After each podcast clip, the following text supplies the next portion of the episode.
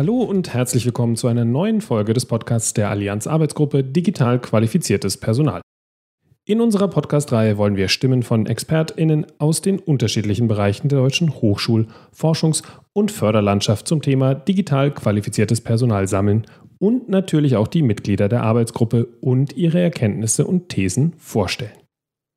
Wir, das sind Matthias Bornschein, Electronic Resource Librarian in der Fachbibliothek Umwelt des Umweltbundesamts. Und Christian Erlacher. Ich bin bei der Max-Planck-Gesellschaft für digitale Themen in der Personalentwicklung zuständig.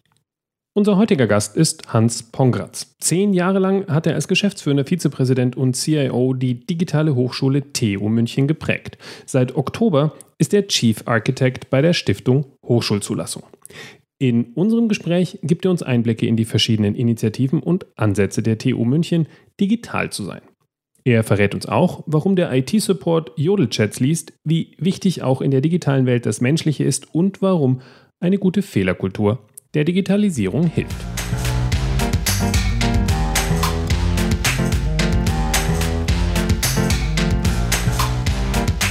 Hallo Herr Pongratz, willkommen im Podcast.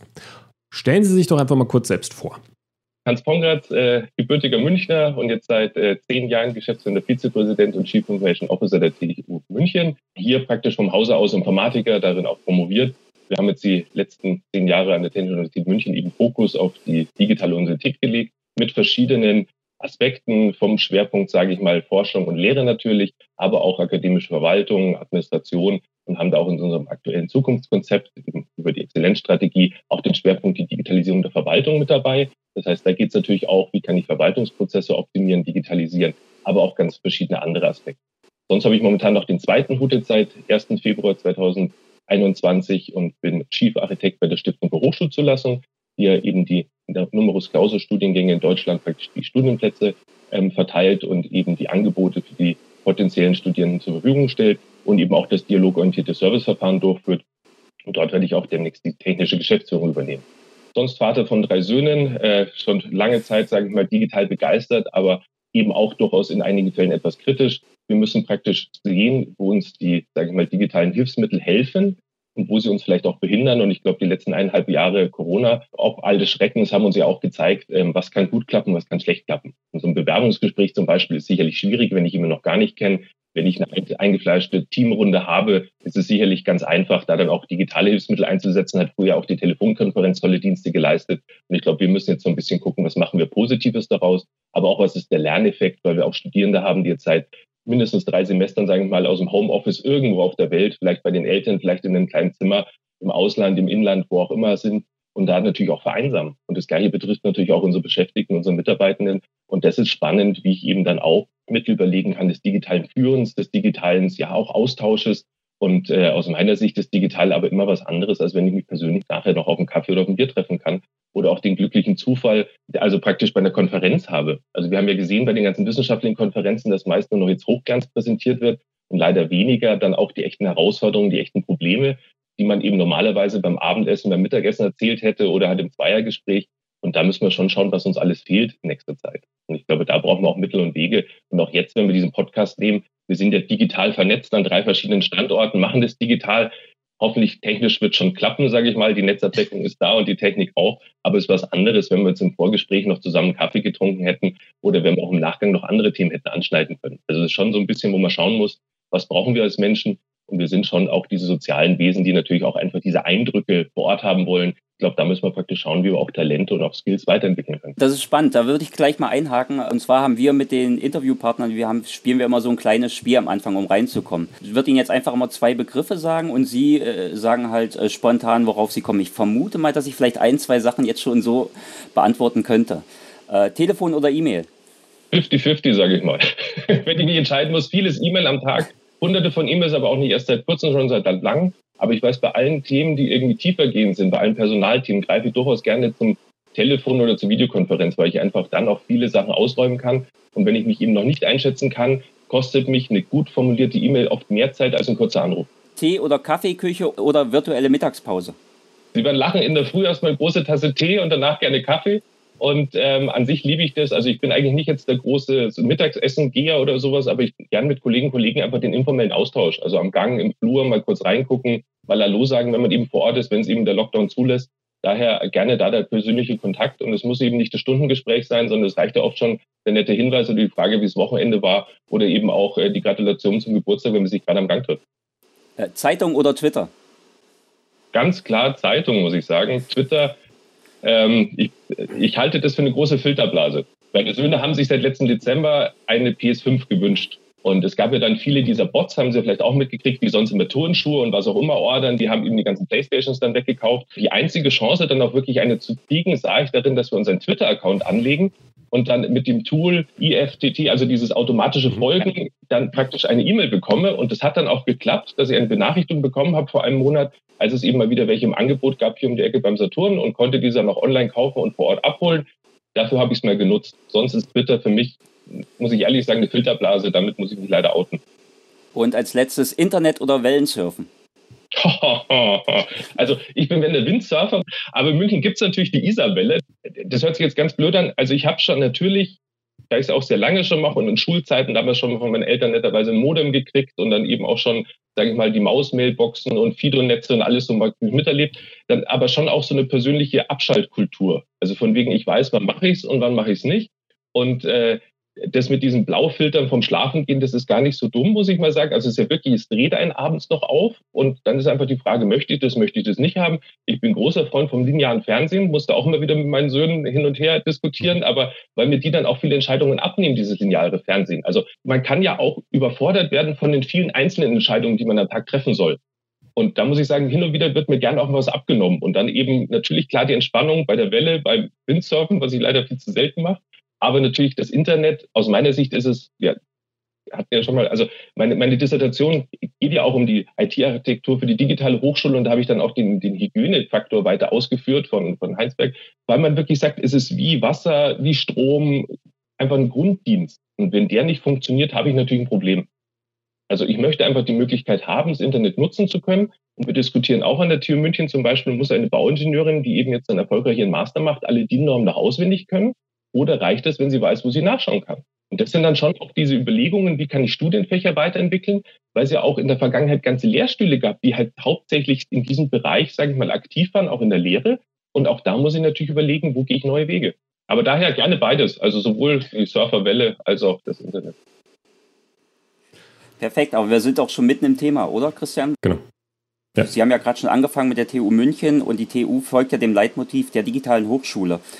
Und damit geht sie in den Bereich der Digitalisierung schon in viele unterschiedliche Bereiche. Aber was bedeutet dieses Leitmotiv denn konkret? Also auf der einen Seite natürlich, dass wir uns einfach aktiv auch mit neuen Technologien auseinandersetzen und dann eben auch schauen. Also wir hatten glücklicherweise auch vor Corona schon ähm, und den ganzen, sage ich mal, Heimunterricht äh, viele digitale Elemente ausprobiert. Also zum Beispiel 2013 schon mit den Massive Open Online Plattformen edX und Coursera Verträge geschlossen, dann auch verschiedene Kurse online angeboten, Erfahrungen gesammelt. Erfahrungen zum Beispiel, dass es eben im Online-Format nicht zwingend zwölf Termine oder 14 sein müssen, die eben bisher in der Vergangenheit nach Semesterschnitt waren. Also da hat einfach eine Vorlesungsphase zwölf bis 14 Termine, je nachdem, ob Sommer- oder Wintersemester, ab 45 Minuten oder 90 Minuten gedauert, eben je nachdem, wie viele Wochenstunden da die Ausprägung war. Und das passt im Digitalen einfach nicht mehr. Also da muss ich mir überlegen, dass auch viele gar nicht lange warten wollen, bis ich Content sehe. Die klassischen Anfänge der, der MOOCs war, ich habe eine Anmeldungsphase und dann geht's halt irgendwann los. Aber allein in diesem Zeitfenster, also wenn ich mich angemeldet habe und der Kurs ging einen Monat oder zwei Monate später los, habe ich schon viele verloren, weil die es einfach jetzt in dem Moment interessiert. Und ähm, das ist ja auch so ein bisschen diese Digitalisierungsmantras. Ich sofort, alles, überall und so weiter auf der Welt, die ich einfach da denken muss und wie passt das dann praktisch in den Lehrbetrieb. Das heißt eben, wir haben sogenannte Blended Learning Konzepte eruiert und auch teilweise schon eingeführt, wo es eben mhm. darum geht, dass ich dann die Zeit zum Beispiel daheim oder wo auch immer ich gerade auf der Welt bin oder im öffentlichen Nahverkehr mhm. oder sowas nutzen kann, um praktisch Grundlagenwissen mir zu erarbeiten, dann aber mit den Dozierenden das eben vertiefe. Weil das Wichtige ist, sage ich mal, der Diskurs in der Hochschulbildung. Also praktisch, dass ich wirklich überlege, wie habe ich eben die, die Inhalte verstanden, aber das weitere Wissen eben, dass ich sie dann austausche, diskutiere mit den Professoren, Professoren, mit den Lehrenden an den jeweiligen Hochschulen. Und ich glaube, das sind schon so Punkte, wo man einfach Erfahrungen sammeln muss. Und man muss auch als, als Dozentin oder Dozent die Erfahrung sammeln, dass eine schnell gehaltene Präsenzveranstaltung was ganz anderes ist, als wenn ich es digital vorbereitet, sage ich mal, und vorausdenkend aufbereiten muss, das Material. Weil da kann ich eben dann nicht spontan sein, oft, vor allem wenn ich es vorher aufzeichne, sondern muss dann wirklich auch gucken, dass ich die Materialien richtig vorbereitet habe, aber dann auch selbstkritisch oder auch wenig selbstkritisch genug bin, dass ich auch irgendwann zufrieden bin. Wir haben so MOOC-Studios eingerichtet. Äh, einige der Dozierenden, vor allem die, mhm. die etwas jüngeren, waren dann sehr kritisch und haben dann so einen Schnitt von wegen zehn Minuten Aufzeichnungszeit für eine Minute Material am Ende benötigt was ich im Hörsaal normalerweise nicht zwingend habe. Und das sind dann auch so Punkte, wo man überlegen muss, eben über die, die LUF zum Beispiel, also diese äh, Lehrverordnung in Bayern, wo da dann eben auch die, äh, sagen wir mal, wie viel Lehre ich halten muss im Semester oder soll, oder mhm. viele machen sie auch gern, also auch darf, sage ich mal, dann berechnet wird. Und da muss ich natürlich auch gucken, dass sowas, die, die große Vor- und Nachbereitung oft nicht mit einberechnet. Und das sind einfach neue Sachen. Jetzt während Corona, wo eben dann auch weniger Dienstreise angefallen sind, haben sich einige glücklicherweise die Zeit genommen oder auch viele, muss man sagen. Aber wie geht es dann nach Corona weiter? Also wenn die Erwartungshaltung natürlich so hoch ist, also auch von unseren Studierenden, ich weiß nicht, ob Sie Jodel kennen, das ist so ein Kurznachrichtendienst auf, auf äh, lokale Zentren, also auf, auf ähm, geografische Entfernung. Da gibt es dann auch natürlich eine TUM-Gruppe und äh, da streiten dann teilweise Studis, machen ein Foto von irgendwas, was nicht funktioniert oder was suboptimal war und dann exzellent Fragezeichen. Also der, die, die machen sich dann oft gar nicht mehr die Arbeit, uns ein Support-Ticket zu schreiben, wenn so eine Validierungsstation von der Student Card zum Beispiel nicht funktioniert, sondern posten sie über so einen Kanal. Und das ist dann schon so ein Zeichen, wo ich sage, auf der einen Seite eben, sie wollen gerne schon dieses Tumm, toll, besonders, wir strengen uns besonders an, spüren und fühlen, aber sind natürlich auch mega kritisch in vielen Fällen. Und im Digitalen ist so, es geht natürlich immer mal was schief. Und wenn es da eigene Service-Provider fürs Internet ist, dass er mal eine Downtime hat, und da muss man natürlich schauen. Wobei wir natürlich aus Tier München auch immer versuchen, eben da mitzudenken. Und unser IT-Support liest auch Jodel zum Beispiel mit als diese TUM-Kanäle, um eben dann an Informationen zu kommen, die halt leider per Support-Ticket nicht mehr reinkommen. Also ich bin auch im Austausch mit den studentischen Vertreterinnen und Vertretern der TU München, aber die können es natürlich auch nicht ändern. Wir können ihnen bloß sagen, wenn ihr noch eine E-Mail schreibt, geht's noch schneller. aber so versuchen wir halt zumindest da auch sage ich mal, äh, ein Ohr am Gleis zu haben. Aber da muss man praktisch schauen. Generell zum, zum eben, sage ich mal, äh, Förderung, äh, wir haben es auf Englisch Digital Enabled äh, University genannt. Also muss man natürlich einfach schauen, jeder Fachbereich, jeder Forschungsbereich nutzt die digitalen Hilfsmittel unterschiedlich, aber alle nutzen sie. Und das ist eben so ein Punkt, wo man immer gucken muss, wie entwickelt sich die jeweilige Fachcommunity weiter. Also jetzt auch im Sinne von Forschungsdatenmanagement zum Beispiel, von Datenstandards, von Archivierung von Inhalten. Und wie kann ich diese Anforderungen dann immer wieder bündeln und eben hochschulweit zur Verfügung stellen? Weil ähm, wenn wir jetzt, wir hatten ein kurzes Vorgespräch ja, wo Sie ja gesagt haben, an Ihrem Rechner können Sie gar nicht viel installieren. Aber auch das ist ja eine Errungenschaft. Also, dass nicht mehr jeder selber sein Admin ist, sondern dass ich sage, ich habe standardisierte Prozesse. An der Universität wie bei uns ist ein bisschen größer ausgelegt, was sie dürfen, weil sie es einfach auch viel schnell irgendwas brauchen. Aber wir haben praktisch ein kaskadierendes Modell eingeführt. Wir haben einen sogenannten TUM-PC. Der wird vom Leibniz Rechenzentrum mit angeboten. Da gibt es gewisse Leitlinien, also gewisse Richtlinien, was sie konfigurieren können. Und dann haben wir aber pro Organisationseinheit sogenannte Teiladministratoren, die das dann überschreiben können oder noch spezielle, sage ich mal, Konfigurationen vornehmen. Also zum Beispiel klassischerweise an dem Lehrstuhl eben dann auch noch der ehemalige Admin, der halt sich früher nur um den Lehrstuhl gekümmert hat, der kann jetzt mhm. dieses zentrale Hilfsmittel einsetzen und wir kriegen somit eine Qualitätssteigerung auf der einen Seite und der Admin am Lehrstuhl hat auch weniger zu tun, weil eben vieles zentral abgenommen werden kann, aber nicht alles. Und das sind dann schon so Punkte, wo ich sage, ich kann eben mit digitalen Hilfsmitteln auch viel Arbeitserleichterung durchführen. Aber ich muss natürlich auch immer an Schulungen denken, ich muss die Menschen mitnehmen und ich muss es auch bedarfsorientiert machen. Also das Spannende ist ja wirklich, vor zehn Jahren musste man nur diskutieren, äh, warum überhaupt der Lehrstuhl noch einen E-Mail-Server braucht, weil viele wollten einen eigenen E-Mail-Server. Die Diskussionen sind aus meiner Sicht abgeschlossen. Da konnten wir über zentrale Tools wirklich überzeugen. Endgeräte konnten wir auch überzeugen. Für mhm. Apple wird das Ganze jetzt auch gerade schon sehr stark nachgefragt und wurde vor, ich glaube, zwei oder drei Jahren eingeführt. Aber jetzt geht es eben dann weiter. Dienste, wie schreibe ich Dokumente zusammen? Da gibt es verschiedene Tools, jeder hat so ein bisschen sein eigenes. Wie lege ich Dokumente ab? Haben wir auch ein Angebot. Aber ich glaube, diese ganzen Basisinfrastrukturpunkte, müssen funktionieren und müssen sich aber auch zeitgemäß sehr schnell weiterentwickeln. Weil einfach jeder, jeden Tag ist irgendwie so ein New Kid on the Block, irgendein neuer, neues Tool, neue App. Aber das sind einfach so Punkte, wo ich sehr agil sein muss. Dann aber auch nicht vergessen darf, dass ich natürlich auch schon Personen an der jeweiligen Hochschule habe, die sehr lange im Geschäft sind, die eben vielleicht auch die alte Arbeitsweise beibehalten wollen, aber sehr viele Junge, die eben auch was Neues mitbringen. Und die jungen Doktoranden sind ja eigentlich normalerweise, die eben vor Ideen sprühen dann eben auch sagen, hey, warum ist das so schwer? Aber auch im Sinne der Hochschule in Dunkel Hitze eben sind, sprich eben, die sind nur ein paar Jahre da. Also die muss ich nutzen, dann kommt die nächste Generation. Und da muss ich natürlich mhm. schon immer gucken, wie kann ich eben meine Dienste und meine, mein Schulungsangebot weiterentwickeln, aber auch neue Sachen aufsetzen. Also wir haben Munich Data Science Institute zum Beispiel eingeführt im Zuge der Exzellenzstrategie, wo es eben geht, dass wir die ganze Datenwissenschaften bündeln. Nicht praktisch alle aus den Fakultäten dahin versetzen, aber in der Matrixstruktur, dass die sich dort austauschen können und dann eben auch überlegen, was brauchen sie denn für Serviceangebote. Nehmen wir zum Beispiel Deep Learning, also sagen wir mal künstliche Intelligenz, also das ganze Thema eben, wie kann ich eben dann mhm. Ressourcen, auch hier, oft sind ja GPUs, die ich dann brauche, also Grafikkartenprozessoren, die eben viel Wärme produzieren, die auch teuer sind in Erwartung und so weiter zur Verfügung stellen und dass eben nicht jeder lokal so ein System sich unterhält und kauft, das eben nach zwei Jahren noch veraltet ist, sondern wie kann ich das auch wieder poolen, wie kann ich dann aber auch Schulungen anbieten für Wissenschaftler, Wissenschaftler, die schon lange im Geschäft sind, aber jetzt neu in diese Thematik einsteigen wollen. Und auch da brauche ich so Ankerpunkte, um eben auch, sage ich mal, diese Kompetenzen ja weiterzuentwickeln oder auch erstmal, sage ich mir, selber anzueignen oder eben auch anderen die Möglichkeit zu geben, sich da zu vertiefen. Sind wir schon ein bisschen weiter ins Thema eingestiegen. Wenn ich da gleich einhaken darf, das ist ja tatsächlich eine, eine unserer Kernherausforderungen, wie man es denn schafft, sozusagen aus dem Wissenschafts- und Forschungsbetrieb die neuesten Strömungen und Anforderungen tatsächlich auch in den Lehrbetrieb zu bekommen.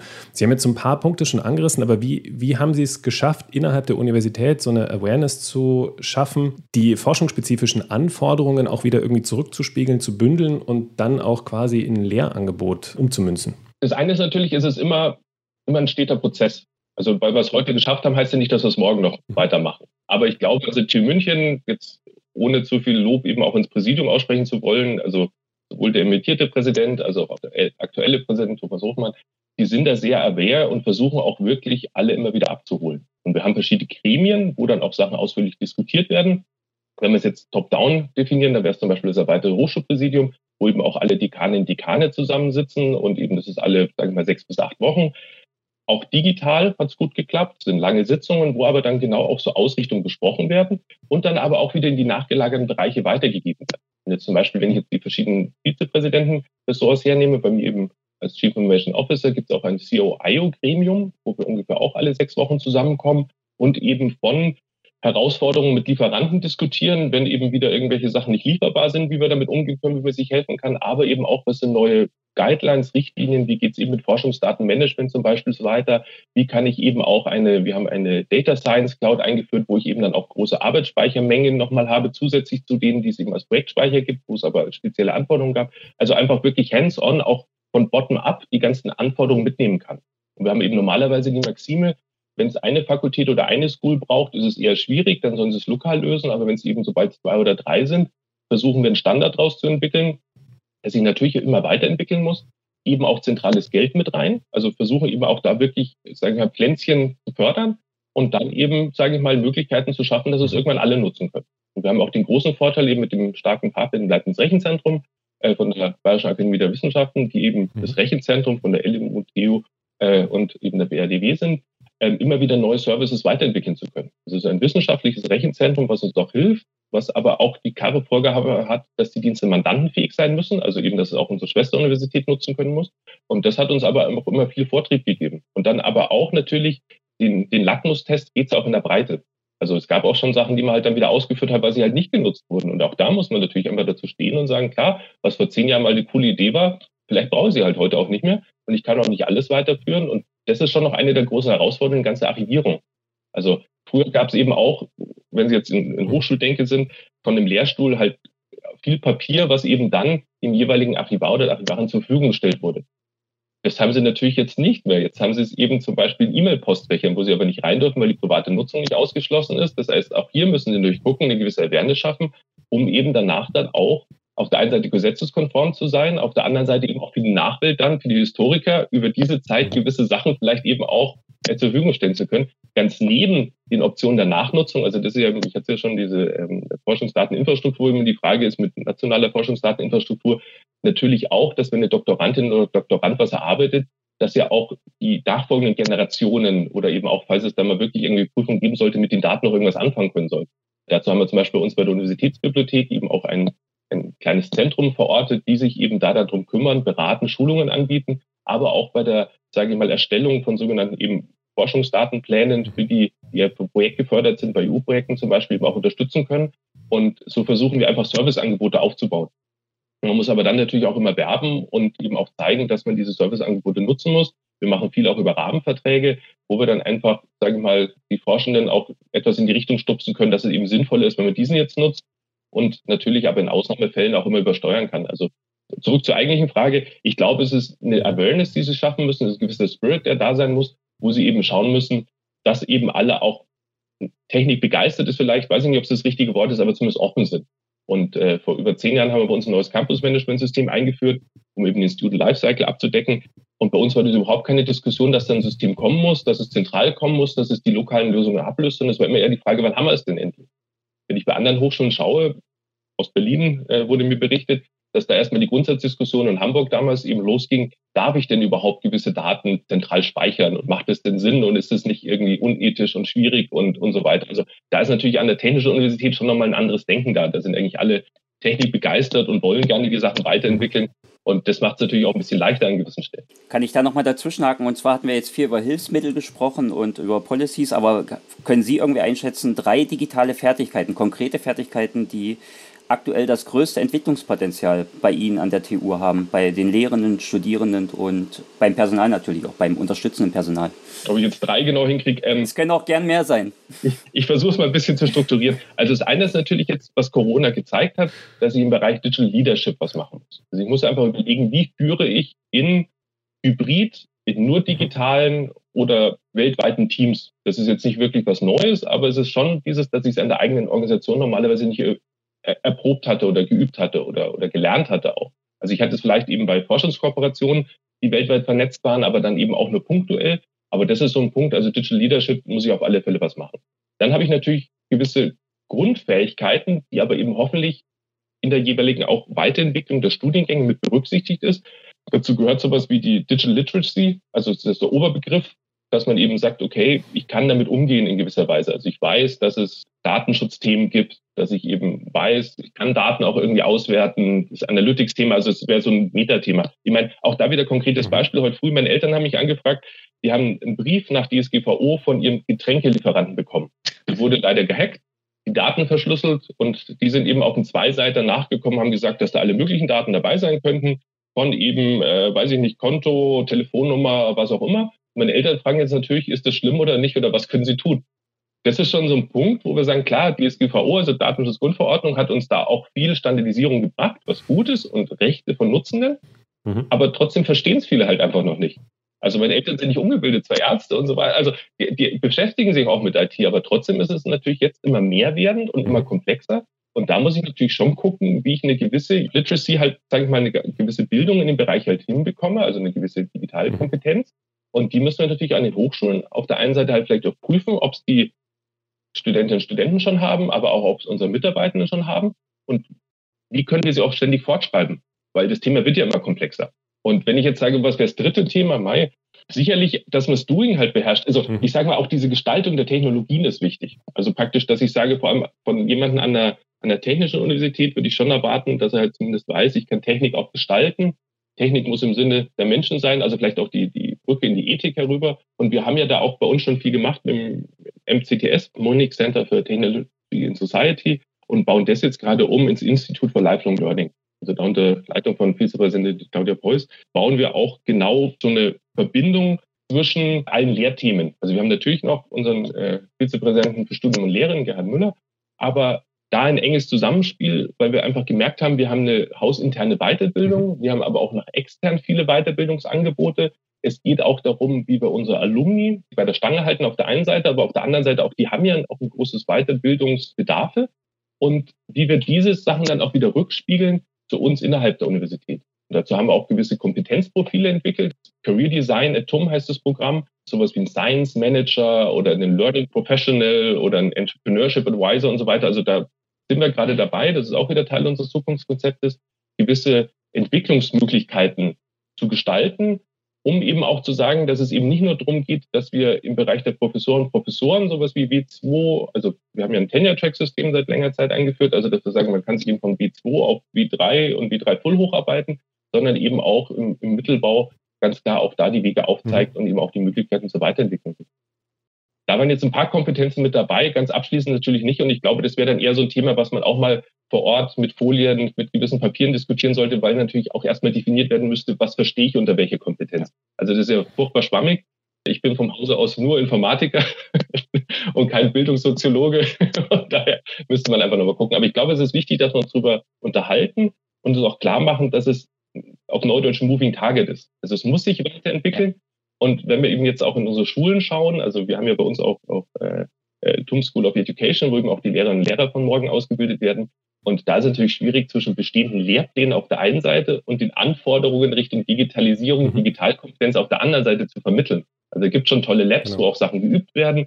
Und ich glaube, das wäre das Niederschwelligste, dass ich einfach versuche, jeden mal ins kalte Wasser zu schmeißen und zu zeigen, es gibt verschiedene Sachen, nehmen wir Robotik, es gibt Roboter, spiel mal ein bisschen damit rum, es gibt tolle Programme, wie ich dann Schüler und Schüler auch begeistern kann. Du musst da nicht alles selber können, aber du musst zumindest wissen, dass es es gibt. Und ich glaube, dass man da einfach so eine Horizonterweiterung braucht, eben im Sinne auch von Kompetenz, dass ich eben weiß, es gibt die anderen Sachen. Weil Sie gesagt haben, das mit der Definition ist gar nicht so einfach. Da sind wir voll dabei. Wir haben sehr lange in der Arbeitsgruppe auch darüber diskutiert, welche Kompetenzkategorien man bilden kann. Wir sind auf letztlich drei gekommen, die Sie, würde ich sagen, genauso gespiegelt haben, nämlich spezifische Fachkompetenzen, eher technische Kompetenzen und dann diese Frage des Digital Literacies. Ähm, was Sie gerade gesagt haben, auch das Moving Target ist natürlich total spannend, wenn Sie in so einem Universitätskontext sind, wo Sie auf der einen Seite die, die, jungen Studierenden, Promovierenden haben, auf der anderen Seite aber auch dann die vielleicht nicht mehr ganz so jungen Lehrenden, die aber trotzdem miteinander arbeiten. Gibt es aus Ihrer Sicht ja eine unterschiedliche Herangehensweise, Kompetenzen zu vermitteln? Also kann man sagen, dass junge Doktoranden mehr Technikfähigkeiten brauchen und die älteren Lehrenden eher den Digital Mindset oder ist das gar nicht so verallgemeinbar? Ich glaube eher zweiteres. Also die Verallgemeinerbarkeit ist da schwierig. Es gibt ja auch so Bücher mhm. über die Generation, wo war man gerade Z und, und, und so weiter und Digital Native. Es ist ja immer nur eine Momentaufnahme und ist der Versuch, von Schubladen aufzubauen und Menschen reinzuschieben, aber es klappt halt doch nicht ganz immer. Also was mache ich mit den Personen, die an die TU München kommen und vorher eben noch nicht Digital Native waren? Also die eben noch nicht geübt sind, da verschiedene Tools herzunehmen, die vielleicht eben mhm. gerade mal ein Smartphone haben oder auch das nicht zwingen. Und dann muss ich natürlich als öffentliche Hochschule mir schon überlegen, wo hole ich ab. Zurück zur eigentlichen Frage. Ich habe sowohl als auch erlebt in meiner bisherigen beruflichen Laufbahn. Also von Professoren, Professoren, die auch wirklich ganz vorne auf den neuesten Trends mitschwimmen, sage ich mal, oder die sogar selber mitentwickeln und dann natürlich auch ihre Mitarbeitenden mitnehmen und andere, die aber eher ja, in anderen Feldern aktiv sind, nenne ich es mal. Das heißt ja immer so ein bisschen, es muss von oben vorgelebt werden. Ich glaube das schon. Also ich glaube, ich brauche eben Menschen, die ein gewisses offenes Mindset haben, aber normalerweise an der Universität und an der TU München ist es schon so, dass unsere Professoren und Professoren da wirklich offen sind und neue Technologien nutzen wollen, aber natürlich auch immer fragen, mhm. ist denn ein echter Mehrwert mit dabei? Und das ist ja auch eine berechtigte Frage. Also da muss ich natürlich unterscheiden, was ist eben im Bereich der Forschung, was ist im Bereich der Arbeitsorganisation und was ist eben auch noch Faktor Mensch daneben. Das Tolle ist ja, mhm. dass sie auch die Möglichkeit haben, mhm. dass sie mit ihren Studierenden oder auch, auch mit ihren Doktoranden, Doktoranden, Doktorandenseminar machen. Und das war früher eben vor Corona auch ohne Probleme möglich, da mal auf eine Berghütte zu fahren und da einfach auch mal einen Kopf frei zu kriegen, ganz analog. Klar kann ich jetzt versuchen, digitale Hilfsmittel herzunehmen, aber an sich muss ich natürlich für mich als Mensch selber schauen, wo habe ich denn die kreativen Einfälle? Was hilft mir denn, um auch eben zum Beispiel meine Forschungsteam weiterzuentwickeln? Und da würde ich jetzt ungern vorgeben, dass wir da die Digitalität brauchen. Das ist ja das Neue, wo man versucht, auch dieses zu verorten mit Digitalität. Da wäre ich jetzt echt zurückhaltend. Also ich glaube, ich muss einfach gucken, wie kann ich mich so organisieren? Und wenn ich eben sage, so diese Geistesblitze, hört man oft davon, dass sie halt eher im interessanten, im ansprechende Ambiente erlebt werden und nicht zwingend im heimischen Kabuff, wo der Rechner zwei Zentimeter von der Wand entfernt steht und sonst das Licht auch recht schummrig ist. Das ist aber auch eine ganz spannende Kompetenz zu wissen, wo denn die Grenzen der, der Digitalität sind und der digitalen Interaktion. Das ist, gehört, glaube ich, auch zu diesem Digital Mindset. Also nicht nur zu wissen, was digital alles möglich ist, sondern auch, wo die Grenzen dessen sind, was wir als soziale Wesen natürlich auch brauchen. Und vor allen Dingen nicht auf Teufel komm raus zu digitalisieren, sondern wirklich zu schauen, wo gibt es einen Mehrwert? Genau, Herr Bornstein. Also genau das sehe ich und was Herr Älterer gesagt hat. Das ist ja die Chance, die wir gerade haben. Bei all dem Schlimm mit Corona. Wir haben jetzt zumindest mal genutzt das Digitale. Digitale Hilfsmittel. Wir nutzen jetzt hier gerade WebEx. Ich persönlich bin eher Zoom-Fan, weil da einfach die Technik noch ein bisschen ausgereifter ist und die Komprimierung besser ist und so weiter. Aber auch da gibt es verschiedene Herangehensweisen, auch wegen Datenschutz und verschiedene andere Sachen. Auch da gibt es aber verschiedene Lösungen. Für die Nutzenden ist ja bloß geht's, geht's nicht.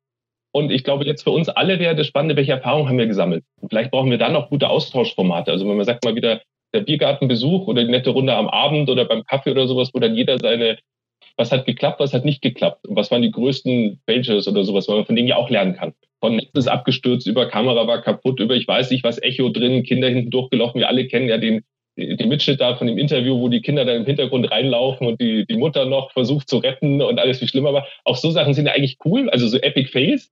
Und wir alle müssten halt gucken, wie wir damit umgehen. Weil meine Söhne sind, sind schon am Gymnasium und da eben auch beim Elternbeirat aktiv. Und dann dann abends uns äh, hier noch im Biergarten getroffen, so als Abschluss vom Elternbeirat von dem Jahr und eben eigentlich nach Corona mal wieder zusammenkommen. Und da war es dann so, dass wir drei Stunden alle zumindest mal kein Handy benutzt haben. Und da kam eben auch dieses Thema, dass man früher auch eigentlich nie Briefpapier mitgebracht hat zum Abendtisch und dann noch irgend schnell einen Brief fertig geschrieben hat. Oder dass man eben auch Bilder verbal beschrieben hat. Teilweise ein bisschen ausschmückender, teilweise weniger ausschmückend, je nachdem, wie gut die Person im Erzählen war. Aber man musste sie nicht zeigen. Und so Sachen sind eigentlich ganz spannend, also wo man sich einfach hin und wieder halt einen Spiegel vor Augen halten sollte, jetzt ganz ohne Wertung. Also es kann gut, es kann schlecht sein, es ist auch toll, dass sich ganz viele Menschen am Handy dann zusammen was anschauen, also auch einen Film zusammen anschauen. Früher nur im Kino, jetzt auch zusammen und so weiter. Sind ja auch Errungenschaften. Aber ich glaube eben genau, was Sie auch gerade meinten, dieses Bewusstmachen ist wichtig und hin und wieder reflektieren. Tut mir das gut? Fühle ich mich gut dabei? Entspannt mich? Entspannt mich nicht? Ich setze mich unter Stress? Muss ich dann eben dieses, was man bei Facebook dann eine Zeit lang hatte, dass ich immer nur die tollen Urlaubsbilder der anderen sehe und die braun gewordenen Bilder setze mich das unter Druck? Dass ich Versagerin, Versager bin, weil ich das eben nicht auch habe? Und das sind schon so Punkte, wo wir auch gesellschaftlich gucken müssen, wie gehen wir damit um? Aber ich finde es toll, dass wir die Möglichkeiten haben. Also es ist ja ein Luxus an sich, dass wir sagen können, wir können auch sogar entscheiden, das ist eine gute Überleitung. Bleiben wir doch gleich bei den Erfahrungen beim Austausch. Sehen Sie denn Potenziale auf der Allianzebene? Oder sehen Sie eher Risiken in der Zukunft bei der Zusammenarbeit der Allianzorganisation? Aus meiner Sicht ist ein Austausch immer gut. Und vor allem im Wissenschaftlichen ist also, sobald ich Wissen teile, wird es mehr. Und wenn ich es für mich alleine halte, kann es sich eigentlich nicht vermehren. Also es ist eigentlich so ein Punkt, wo ich sage, es können ja eigentlich nur Vorteile sein. Finden Sie den Wissensaustausch im Moment genug? Also erfolgt er? Ich glaube, das Spannende ist zum Beispiel auf wissenschaftlichen Konferenzen aktuell nein also die nur digital abgehalten werden, da fehlt mir schon Serendipity, also diese, diese Zusammenkunft, der glückliche Zufall einfach, dieses ich gehe aufs Klo und treffe jemanden, ich gehe wo auch immer einen Kaffee trinken oder ich rede eben auch offen, ungeschönt über Ergebnisse. Und ich glaube, auch da müssen wir praktisch gucken, wie bekommen wir die Akteurinnen und Akteure dahin, dass sie auch die Zeit halt investieren. Die Gefahr ist ja schon auch bei Besprechungen, die jetzt virtuell abgehalten werden, bei über zwei Stunden, dass die Hälfte eigentlich schon wieder bei anderen Themen ist. Das war früher vor Ort vielleicht auch so, aber teilweise nicht ganz so. Und ich habe natürlich schon auch bei diesen virtuellen Hilfsmitteln momentan, dass immer nur einer reden kann. Was schwierig ist. Also ich warte gerade noch auf die technische Innovation, dass eben auch diese Flüstergespräche passen. Vergangenheit war es ja so, ich bin in den Raum reingekommen, habe da schon ein paar Leute oder ich habe eigentlich alle begrüßt, jeweils mit einem kurzen Sätzchen. Ich habe dann mich zu einem Thema zusammengefunden, habe mir meinen Kaffee geholt, habe dann noch einen Kommentar zur Nachbarin oder Nachbar gegeben, habe andere Themen angesprochen, mir ist noch gekommen, hey, mit dem wollte ich noch ein Paper machen, mit dem wollte ich noch was auch immer machen, konnte das gleich klären. Mhm. Das kann ich jetzt alles gerade eigentlich nur noch ganz, ganz schwer. Also ich kann in den Chat was reinschreiben vielleicht, ich kann Nachbarkanäle aufmachen, die Kinder machen es einem vor, also die haben dann auch ihren Discord-Server während dem Schulunterricht digital offen gehabt und sich gegenseitig eingesagt, was ich total klasse finde, weil es einfach auch zeigt, wie kann ich mit Technik halt auch innovativ umgehen. Jetzt nicht dieses Schubladendenken und ihr dürft nicht und alle müssen nur dü, Klar ist schlimm, wenn nicht der richtige Lernerfolg rauskommt, aber für mich ist dieses eigentlich als technikbegeisterter Vater finde ich cool, wenn man auch so, so Hacks macht und sagt, okay, wie kann ich die Technik denn sonst noch einsetzen? Und zurück zur Frage. Ich glaube, man muss verschiedene Austauschformate einfach nutzen, vielleicht in der Zukunft noch stärker. Vielleicht auch sowas einmal im Monat, einen virtuellen Stammtisch, einen Kaffeetalk, Mittagsrunde oder sowas. Also einfach was Leichtgewichtiges. Und hin und wieder dann auch größere Veranstaltungen, die auch wieder geplant sind, wo man einfach zusammenkommt, sich vielleicht auch zwei Tage Zeit nimmt wirklich und dann eben auch im guten Ambiente mit entsprechenden Rahmenprogrammen, also mit, sage ich mal, Möglichkeiten, ihn zu treffen, dass man sie auch durchmischt. Die Gefahr ist ja immer sonst beim Digitalen, dass ich auch niemanden neuen kennenlerne. Wenn ich jetzt in einer Runde bin, die anderen schon kennen, spreche ich die an, aber die neuen Köpfe hülle ich normalerweise nicht ab. Obwohl es da auch Formate gibt, dass man auch andere Kollegen digital neu kennenlernt oder Kolleginnen. Also man muss halt, man muss Neues ausprobieren, finde ich halt. Das Finde ich super. Die Frage wäre jetzt, wie sind Ihre Erfahrungen? Wie viele neue haben Sie in den letzten eineinhalb Jahren kennengelernt? Digital oder? Sowohl als auch. Nein, ja. es, nein, also ja, Sie haben recht. Wir hatten auch bei der, bei der EUNIS, da war dann also so eine europäische Konferenz von, sage ich mal, ja, für, für IT-Systeme, auch Preisverleihungen, virtuelle und so Sachen. Das kann man alles machen und es ist nett, auf diesen zwei die Inseln dann rumzulaufen und sich in verschiedenen Kreisen zu treffen. Warum nicht? Und vor allem konnten wir in der Lockdown-Phase ja nichts Besseres machen. Aber jetzt wäre ja genau das Spannende, kann ich einen guten Hybrid-Zustand erreichen? Und wie sind dann die Erfahrungen derjenigen, die sich eben nicht die Zeit gönnen, im Zug oder wie auch immer zu einer Veranstaltung anzureisen? Ich bin vor Corona für die TU München sehr viel in der Welt unterwegs gewesen. Auf der einen Seite ist es einfach natürlich spannend, auf der anderen Seite gewisserweise anstrengend, viel zu reisen, aber dann auch immer so ein Punkt, neue Ideen zu bekommen. Also man kann sich dann auch einfach mal, wenn es auf dem Weg zum Flughafen ist oder im Flug oder sowas, auch mal ein bisschen abschalten, aber auch in Ruhe über Themen nachdenken. Und wenn ich jetzt aber von einem Videomeeting zum nächsten renne, das ist nicht sinnvoll. Ich ertappe mich da, wo ich als CEO ja eigentlich am besten mit Bescheid wissen müsste, was sinnvoll ist oder sowas. Aber nee, das geht schon noch und die anderen habe ich schon so lange verschoben und da und da und da. Und ich glaube, da müssen wir einfach gute Formate finden, um eben einen, einen guten Austausch und eben auch die Ruhe für den Austausch zu erreichen. Aber ich würde auch sagen, einfach ausprobieren. Was probiert denn die TU München in diesem Kontext aus? Was gibt es denn für konkrete Sachen, zum Beispiel hybride Veranstaltungen? Was machen Sie denn da? Im Hörsaal haben wir momentan, also jetzt im kommenden Semester ja noch die Herausforderung, dass wir zwar wieder einiges zulassen können, aber momentan noch Sitzabstände mit 1,50 Meter haben, sprich, dass selbst in unserem Audimax mit 1200 Plätzen irgendwie nur, ich glaube, 160 Plätze momentan Corona-konform sind. Äh, wir fokussieren aktuell auf den, sage ich mal, Präsenzveranstaltungen, die wir zwingend für die Studierenden auch machen müssen, weil es einfach anders nicht geht, zum Beispiel Laborpraktika. Da gibt es zwar auch Online-Simulationen, virtuelle Welten und so weiter, aber es macht einfach schon einen Unterschied, ob ich jetzt zwei Reagenzien so zusammenkippe oder ein Computer sagt, mach einfach mal, ich habe eine andere Lerntiefe. Wir versuchen schon auch in einigen Hörsälen, wobei das technisch eben durchaus ein Aufwand ist im Bestand, Hybridformate zu ermöglichen. Hybrid macht aber immer die Herausforderung, dass ich praktisch den Rückkanal ja brauche. Also sage ich mal, aus dem Hörsaal hinaus streamen ist überhaupt kein Thema. Die Technik ist da, funktioniert. Aber wenn jetzt jemand von daheim eine Frage stellen möchte, habe ich immer ein Problem mit der Akustik. Da gibt es Formate, aber wir haben auch viele, sage ich mal, auch im Altbestand Hörsäle. Und da habe ich schon ein Problem, kriege ich mit Brandschutz die Kabel dahin verlegt, kriege ich und so weiter. Und kann ich das eben dann auch sinnvoll mhm. bezahlen? Und da muss man schauen. Ähm, ich fände es spannend, aber da hat sich irgendwie noch kein Startup, zumindest mir bekannt, darauf fokussiert, ob man nicht auch mehr mit Smartphones machen könnte. Also weil eigentlich fast jeder ein Smartphone dabei hat und ein Endgerät.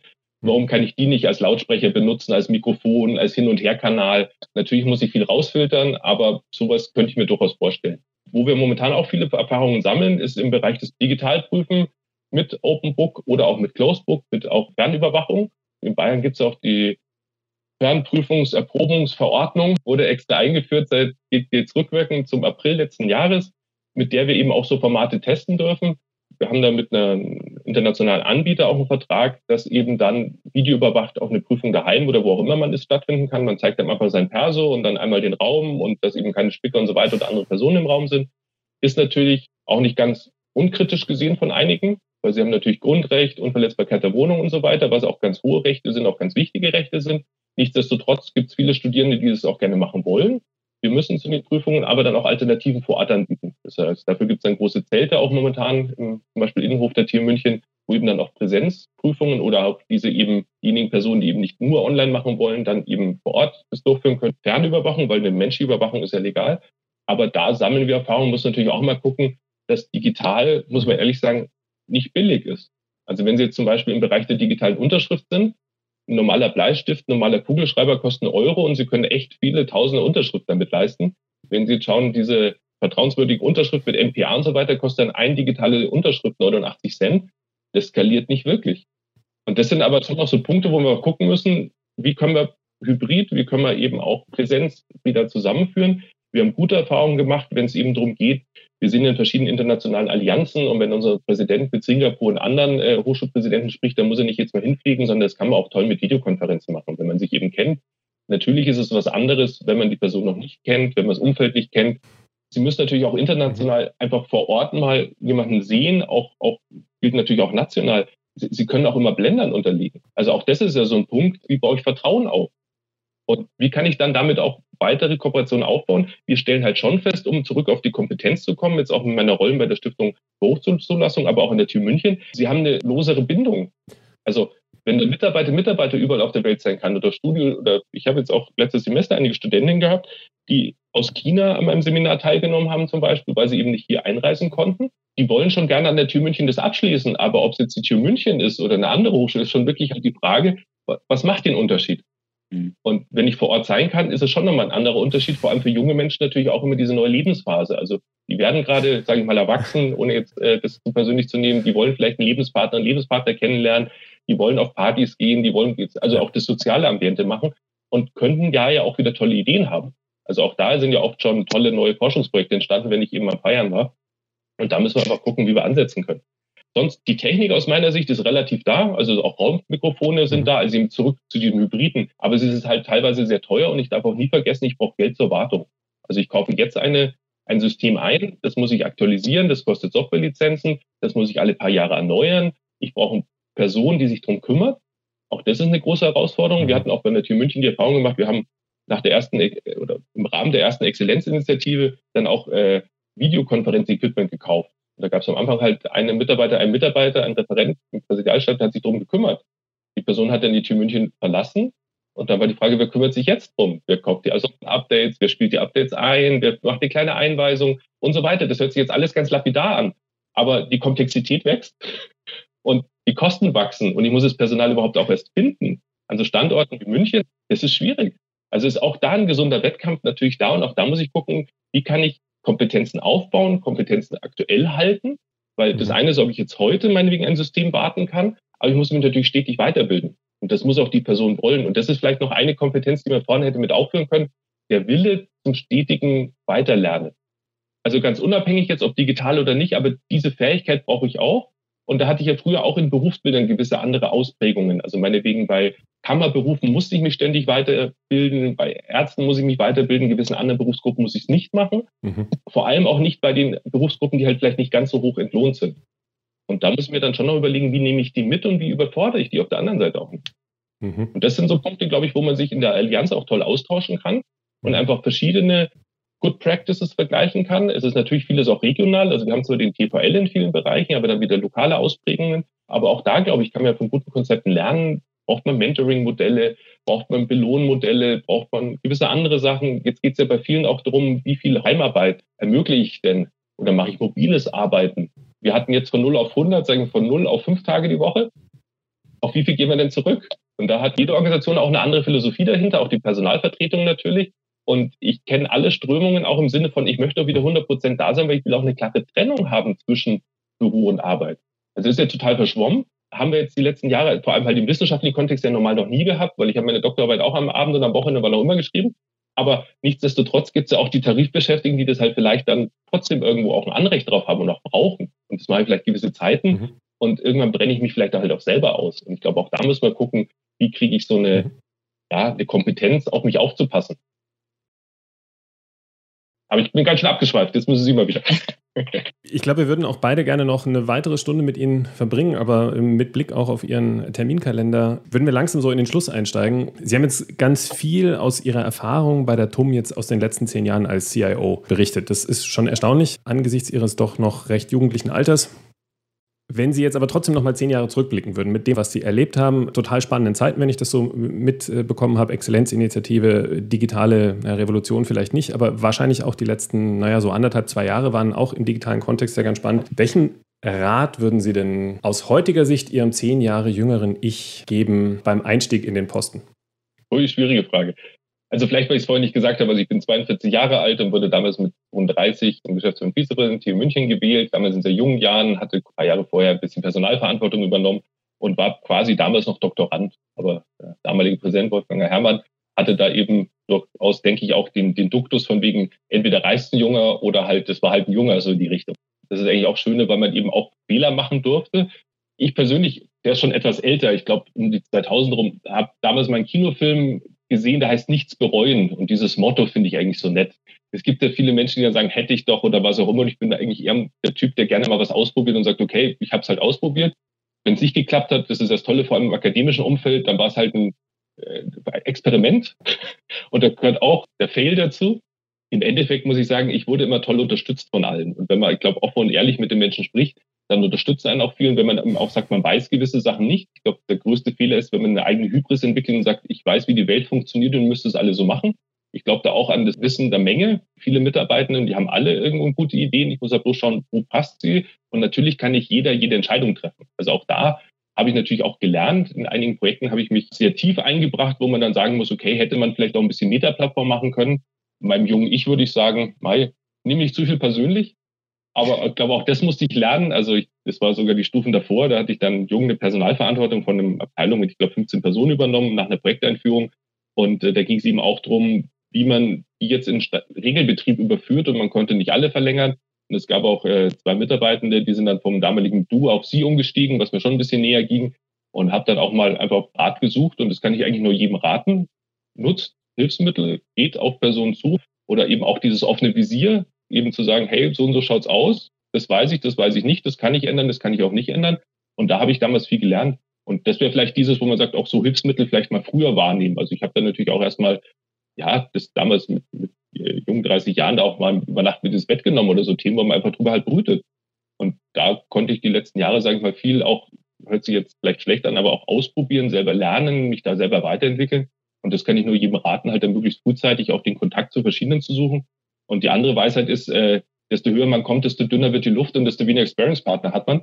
Und ich glaube, das ist halt auch so ein Punkt, dass man schon auch sich Sparingspartner suchen muss. Und das ist, glaube ich, auch wieder über so Allianzorganisationen ganz toll. Wir haben TU9 zum Beispiel, eine COO-Runde und tollen Austausch untereinander. Es gibt andere eben Vizepräsidenten, mit denen man sich toll austauschen kann. Ich glaube, das ist schon so. Man muss halt immer gucken, ist es die eigene Organisation, ist es die andere Organisation, aber sich einfach Austauschpartner und Partnerin, die eben dann Sachen nachvollziehen können, die Sachen auch vielleicht anders sehen, auch wirklich sagen, hey, hätte ich jetzt anders gemacht. Auch das ist ja super spannend. Das kann ich nur jedem raten ich bereue, sage ich mal, keinen Tag. Die München hat wahnsinnig viel Spaß gemacht. Ich freue mich jetzt natürlich dann auch demnächst auf meine neue Aufgabe. Aber da mhm. jetzt zehn Jahre hier verbracht haben zu dürfen und vor allem viel gestaltet haben zu können, macht Spaß. Man ist nie fertig. Das ist auch so ein Punkt, den ich auch gelernt habe. Also man hat ja sonst dieses, jetzt mache ich noch die zehn Mails und dann bin ich durch. Das klappt nicht. Sondern sie haben immer und sie wissen immer besser, dann desto länger sie machen, was sie alles hätten noch gerne machen wollen, was noch alles so Themen wären. Ähm, und sie müssen halt einfach Prioritäten setzen. Also ich glaube, das ist auch Punkte, die ich dem jungen Ich mitgeben würde. Setz Prioritäten und du kannst die Welt nicht alle halten, äh, die alle, alle Sachen halten. Aber ich glaube, da auch mit einem gesunden Miteinander klappt es gut. Ich glaube, das Wichtige ist für alle ein positives Umfeld schaffen. Also einfach auch mit Menschen gehen und einfach Freude an der Arbeit haben. Und wer jetzt über Corona festgestellt haben sollte, dass halt die Freude doch nicht so groß ist, würde ich jedem nahelegen, nochmal nachzudenken, wie man sich weiterentwickeln kann aus meiner Sicht äh, macht Hochschule eben aus, dass man auch die Kompetenzen weiterentwickelt, eben auch bei mir und sagt, das ist jetzt eine neue Chance, neue Wege zu gehen. Und ich freue mich sehr darauf und danke eben auch allen, die mich da bisher unterstützt haben, auch in der Vergangenheit an der TU München. Vielen Dank, Herr Pongratz. Ich glaube, dem kann man auch gar nichts mehr hinzufügen, außer viel Erfolg und guten Start für Ihre neue Aufgabe. Erstmal von unserer Seite vielen Dank, dass Sie sich die letzte Stunde die Zeit genommen haben, mit uns zu sprechen und uns in Ihre Erfahrungen und in Ihre Arbeit einblicken haben lassen. Danke Ihnen. Ich bedanke mich auch. Hat sehr viel Spaß gemacht und auch äh, hoffentlich mal in Präsenz.